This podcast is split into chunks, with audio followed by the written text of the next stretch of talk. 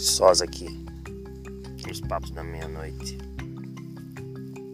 E tinha umas coisas dentro desse psycho é, distúrbios, psicoterrorismo, é, esse método estase de perturbação que uma ex-mulher fazia, que minha ex-mulher fazia, que era assim, tudo bem, tô indo pra aula e tal. Não, você não pode ir pra aula hoje, você tá muito nervoso.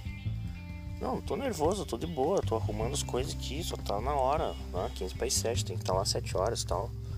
Não, não pode ir, desse jeito você não vai, você tá muito nervoso. Mas eu acabei de tomar café com você, comer um pão aqui, tava brincando com as crianças, pá. Não tô, tá de boa, tá.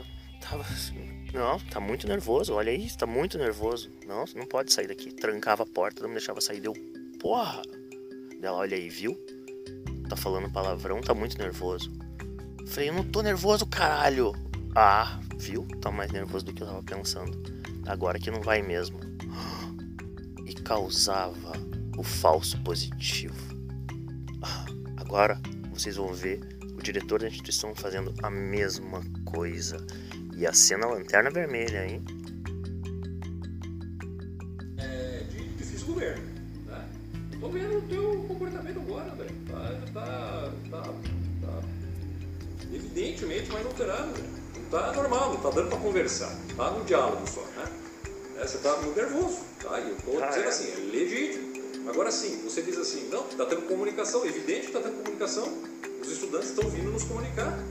Eu estou comunicando a coordenação, comunicando você. Aqui não há problema. Ah? O problema é envolver ex-mulher.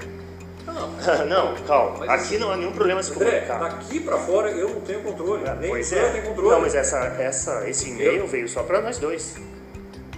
Como? Não pode.